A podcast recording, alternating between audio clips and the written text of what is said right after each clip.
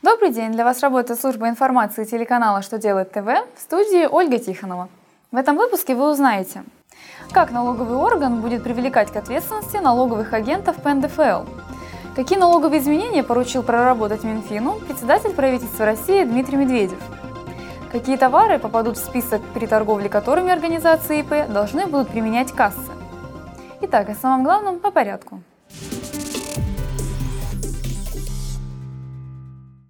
ФНС России направила территориальным органам налоговой службы разъяснения по вопросам налоговой ответственности налоговых агентов по НДФЛ.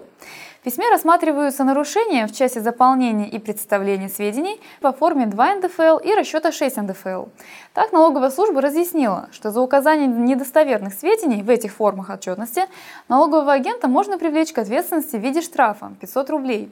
В качестве недостоверной информации может быть квалифицирована любая ошибка, в том числе арифметическая или указание неверных персональных данных физических лиц. Но если допущенные ошибки не привели к неблагоприятным последствиям для бюджета и не нарушают права физических лиц, то при рассмотрении дела взыскания санкций налоговым органам рекомендовано по возможности применять смягчающие обстоятельства.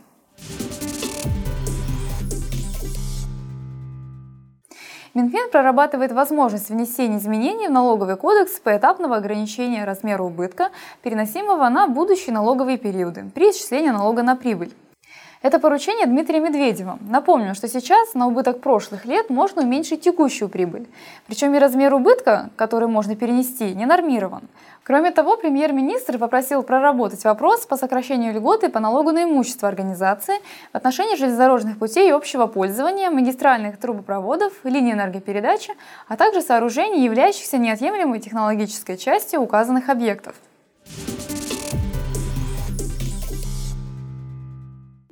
Законотворцы из Минфина предлагают утвердить перечень из 17 непродовольственных товаров, которые на ярмарках, выставках и рынках должны продаваться только с применением кассы и выдачей чека.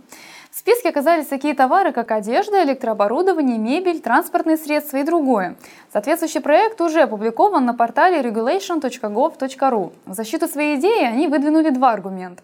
Во-первых, по их мнению, это поможет защитить права потребителя, а во-вторых, даст возможность налоговикам контролировать выручку с продаж.